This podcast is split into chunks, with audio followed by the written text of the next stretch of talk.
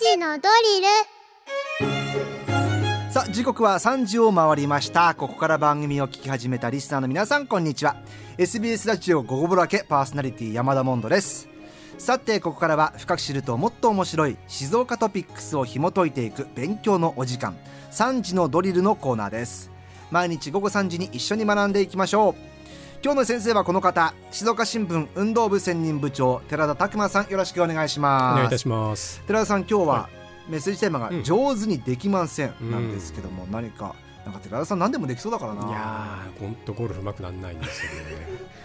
おかしいんですね。ボール止まってるんですけどね。結構やってます。うんやってるんだけど全く上達しないですね。やっぱゴルフってすごい特殊なスポーツですよね、ん、なんか分かったかなと思うとまた分かんなくなるんですよ、ね、なかなか上達も難しいスポーツ、えー、寺田さんがまあ、スコアいくつかまた聞いておきました、えー、ではそんな寺田さんと一緒に取り上げます。今日の静岡トピックスこちらです大会燃ゆる感動鹿児島国体は7日鹿児島市の白波スタジアムで総合開会式を行い本県選手団は21番目に登場。ラグビー青年女子で鈴代所属の山本みなみ選手が旗手を務め本部役員や選手40人が富士山の絵柄のタオルを頭上に掲げて行進しました。日まで熱戦が繰り広げられ31競技で本県は選手と監督コーチ本部役員ら計448人が参加します。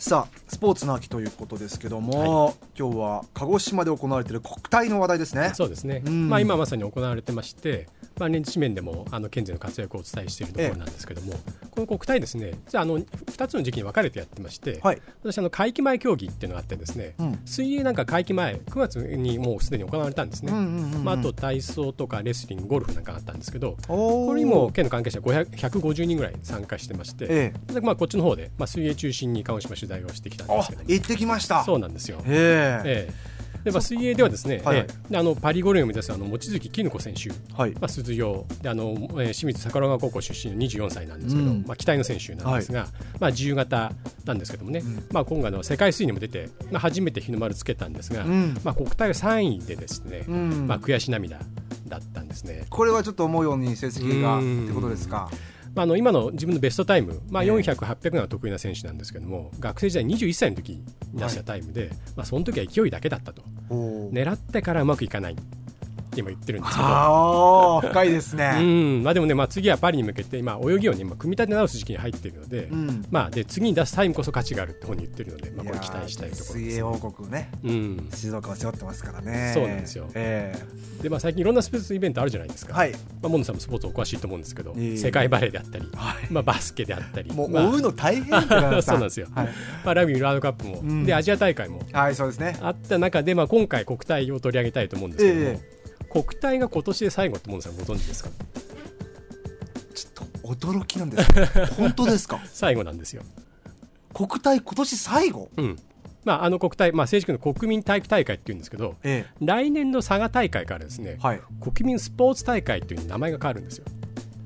へえ、そうなんですか。だからその定着しないまだ定着しないんですよ。略称で国スポっていうふうにこれからなるんですよ。国スポ。あ知りませんでした。そうなんですね、うん、そうなんですよでまああのまあ、国体、まあ、あの国民体育大会、まあ、皆さんご存知の方多いと思うんですけども、うん、まあ、国内最大の総合スポーツ大会、はい、でまあ、教員結果を点数化して都道府県単位で争うんですよね、うん、でまあ、会場も都道府県で持ち前で開催してきまして、ええ、まあ、静岡県だと2003年にやってるんですよ、ニューファニュー若富士国体って言ったんですよね。はい。でまあ、ニューってつくのは実はその1957年も第1回やってまして2回目だったんでそういうふうに名前ついてるんですけどね。ええなんですがもともとは国民の体力向上とか、はい、まあ、地方のスポーツ振興の文化発展こういう目的だったんですけども、うん、実はですね2018年に法改正を行ってまして、はい、ここで名称変わってるんですよ。あそうなんですね、うん、法律の改正があったんですね。法律で改正がして名前が変わってる。そうなんですよ。でこれでも単なる実は法改正ではなあの名称の改変ではなくてですね、うん、その50年間スポーツ振興法っていうのがあったんですがスポーツ振興法。はい。これ、ね、全面的に改正してですねスポーツ基本法っていうのができたんですね、うん、ええ中身も変わってるってことです変わってるんですよ、ええ、でここはもう大きな問題問題というか大事なところなんですけども、はい、まあ、そのスポーツ基本基本法の全部の書き出しなんですけどね、はい、書き出しはスポーツは世界共通の人類の文化である。これがスポーツ基本法の書き出し、うん、スポーツは世界共通の人類の文化である、うん、はい。単なる体力向上とかってことではなくてですね、えーえーえー、国の方針としてスポーツの価値を世界の人々と分かち合おうこういう大きな意味が込められてるんですね目的に、はい。まあ、そういうことでその名称も変わるってことなんですよ。ああ国民体育大会から、はい、国民スポーツ大会に変わるよと、えー、はい、国スポ。そうなんですよ。なので国スポ自体ももう役割も変化求められてるんですね、うんうんうん。えー、なんで戦後すぐっていうのはまだスポーツ施設がまあ、あのグラウンドであったりとか、スタジアムとかね、はいはい、プールであったりとかその地方にはまあなかったので、うん、国体を機にその競技場とかそう作ろうっていうそういう機会ちょうどその機会になったんですね国体をやるってことは。はいええ。でまあ、静岡の場合2003年の時は、うん、その前も話は2002年に日韓ワールドカップサッカーの、はい、あの時エコパを作ったものですから、ね。ええ、まあ、それをそのまま国体で使ったんですけどね、ええ、なんですがそういうふうにそのこういうなんかその節目を機にそのスポーツ施設を整備していくっていう、うんうん、そういう考え方があったんですけど、うん、でまあ、昔はそれでよかったんですね、うん、私もある地方に行った時にですね、タクシーに乗ったらですねここ国体道路だっていうタクシーの運転手さん言っていて。国体道路、うんうん、まあ、あの国体という天皇皇后陛下来たり、はい、まあ、当然大勢の方いらっしゃるので、ええ、そのスポーツ施設だけじゃなくてそういう交通網も整備したっていう。ああそうなんですね、うん、そういうこともあったんですよね。まあ、ただその都道府県持ち回りで、もう2巡目の後半なんですよね、はいはいはい。で今になってますともうスポーツ施設って大体整備進んでるところ多いので、ありますからね。そうですよね、その国スポのためだけに新しい施設を作ることはないっていう、まあ、そういう都道府県が増えてるのかなと思うんですよね。なるほど。そういった意味でも役割が変わってきてる、うん、ということですね。そうですね。で、まあ、もう一つその昔はですね、はい、その開催権が天皇杯、うん。天皇杯ってそのさっき申し上げました点数の合計総合得点なんですけども、うん、この優勝は天皇杯っていう賞をもらえるというか、はい、まあ、優勝者ってことなんですけど、ええ、これを開催する権がも絶対獲得しなきゃいけないっていう市場命令があったんですね。開催権が、うんうん、その天皇杯、うん。を取らなきゃいけない、うん、まあ、普通考えれば、人口で言えば東京都は圧倒的に多いのでそれそうですよ、ね、普通には勝っちゃうんですけどもまあ、あのじゃあ静岡とか取るためにどうしたかっていうとですね、うんええ、こう実は助っ人とか呼んでたんですよ。あそうなんだ。ずる？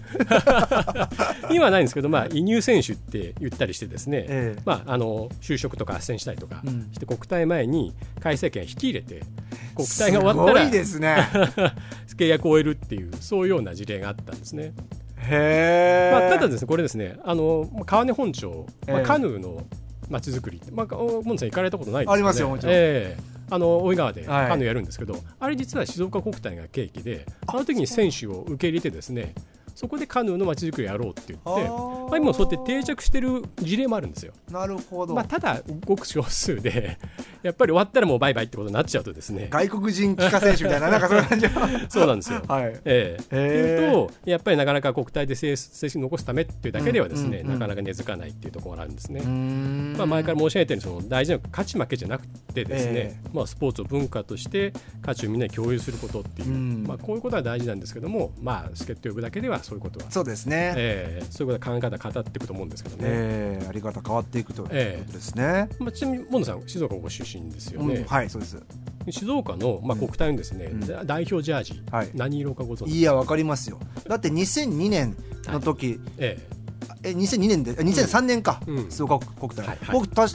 当時学生ですから、えー、バスケ部のやつら見てますから、えー、オレンジです。ブブー。あれ？これ実は違うんですよ。違いましたっけ、いやあのですねオレンジ旋風とか言ったりして、オレンジって定着してるんですけど、はい、これ厳密にですね山吹色だそう。あずる 山吹色なんですね。これ聞いたんですけど、はいはい、ちょっとほらエースパウスのカラーと、うんうん、県の国体のジャージって違うの分かります？もうちょっとねオレンジ薄いんですよ。そうですね、はい、黄色っぽいんですよ、ね、黄色っぽいんですよ、ええ。はいはい、まあでももともとはあの県の旗があるじゃないですか。はい。わかります？青くて、県の形富士山と駿河湾が。あの真ん中がまあオレンジ色っていうか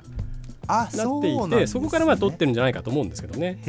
まあ、県のホームページ見るとそのオレンジっていうのは県民の情熱とか団結、はい、明るい光陽光を表してるっていうふうに言うんですけどね。なるほど、うん、でこれがですねこのジャージっていうのが、うん、えっと、この間あの静岡国際、えー、静岡招待スプリント水泳大会っていうのがあったんですけど、えーまあ、国内の一流選手から小学生まで出場して、うん、実はこの大会日本記録が出てですね大変盛り上がったんですが、はいはい、ここでもですねその国体のメンバーっていうのは、うん、あのオレンジのジャージをですね着てくる選手結構多いんですよ。いやかっこいいな、うん、でまあねまあそれはあの色がどうかかっこいいかって一般的にあれなんですけどその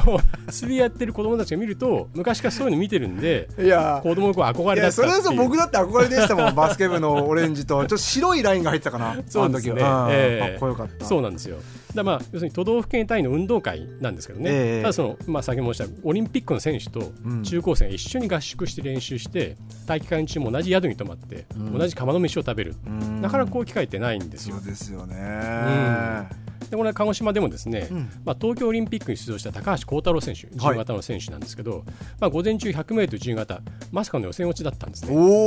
で直後のミックスゾーンに聞いたら、はい、まあ、何がいいかちょっと分かんないと。整理してみないとわからないって言ってたんですけども、うん、まあ、午後にすぐ競技があってですね、ええ、200のリレーに出たんですけどそこでしっかり修正してタイムを出してですね、うん、県記録を更新したんですそれ貢献したんですね。で聞いたらその陸上トレーニングと水中でのアップで一かきの出力を上げたっていうんですよ。一かきの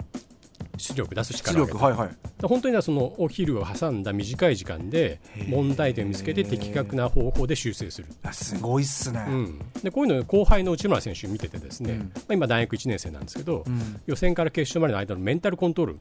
これ成長した要するに後輩のお手本になってるんですよね。いやだってトップクラスの選手が自分たちの県代表で出てくれてると、えー、それは後輩でもっと言えば小中学生たちもね見て学べます間近で。そうなんですよ。だオリンピアンのその一流選手から中高生に直接学ぶことができるんですよ。ねそう思うとすごいですね、国体の役割って。そうなんですよ。で、まあ、望月選手、先ほど話しました、うん、最初にも話しましたけども、まあ、支えてくれた静岡のたちたちの人たちのために、うん、自分のためだけじゃなく、感謝の気持ちを持って戦う大会なんだって言ってるんですね。でこれ、再三申し上げてますけど、こういうスポーツ王国静岡のこの源になってるんですよ。なるほど。うん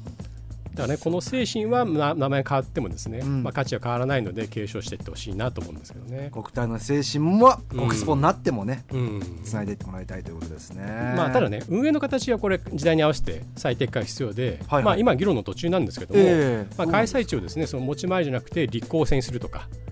あはい、もしくはもうすでに高校生のインターハイ実施してるんですけどね。複数の都道府県で広域開催して、うん、まあ、必要なそういうスポーツで融通し合うとかね。そういう方法もあると思いますし。これ実際どうなんですかね？自分知見、うわ次漢字かよみたいなちょっとマイナス的なところもやっぱあったりするんですかね、まあ、静岡ねある程度、まあ、人口もありますし、えー、そういう財力もあるんでできるんですけど、えー、小さい県もあるじゃないですか。そういうとやっぱりなかなか負担になってる県もあると思うんですよ、ね、やっぱそれはそうですよね、うんまあ、何単に国スポーツのイベントとして成功させるんじゃなくて、はい、まあ、中長期的なまちづくり計画のもとに、まあ、スポーツ施設の充実でやっぱ図っていってほしいとは思うんですけどもね。うんそうですね、うん、うん。でまあ、以前ねその一般論としてのサッカースタジアムが山の中と街中とどっちに作るべきかっていう話したの、ねえ。ー、かと思うんですけども、うん、まあ、できれば、ね、私は街中に作ってほしい。って申し上げたんですが、要するにスポーツ施設の渋滞とか騒音の迷惑施設じゃなくてですね、うん、まあ、もしくはスポーツ愛好家がわざわざ出かけてってやるっていうことではなくてですね、はい、まあ、生活の中にスポーツが当たり前のようにあって、ええ、相手を敬うスポーツマンシップとか、うん、まあ、健康づくりとか、うん、そういう趣きを置く社会が広がってほしいなと思うんですけどね。一般の方がもうすっと入れて、さっき中継で三島の体育館から中継してましたけども、もう木曜日のね1時とか2時なのに、100人ぐらいスポーツしてるっていうのはやっぱりよかったから、えー、そういうのがもっとね各地でそうですね。根付くといいですね。そうですね。まあそのスポーツの価値っていうのはね体を鍛えて技を磨くだけじゃない、うん、社会をさせる基盤じゃないかなというふうに思うんですけどもね、はい、というわけで、はい、お電話も来たところで、えー、でもね、この国体から国スポに変わるということでございますね。皆さん、まあ、今ね、開催中ですからね、また静岡県勢注目してみてください。はい、というわけで、えー、今日の勉強はこれでおしまい。静岡新聞運動部専任部長、寺田拓馬さんでした。ありがとうございました。ありがとうございました。今回のこの内容を聞き直すことができます。Spotify をはじめとした各配信サービス、ポッドキャストに今回の内容も載っておりますので、えー、過去のね、アーカイブもありますからチェックしてみてください。以上今日の勉強はこれでおしまい。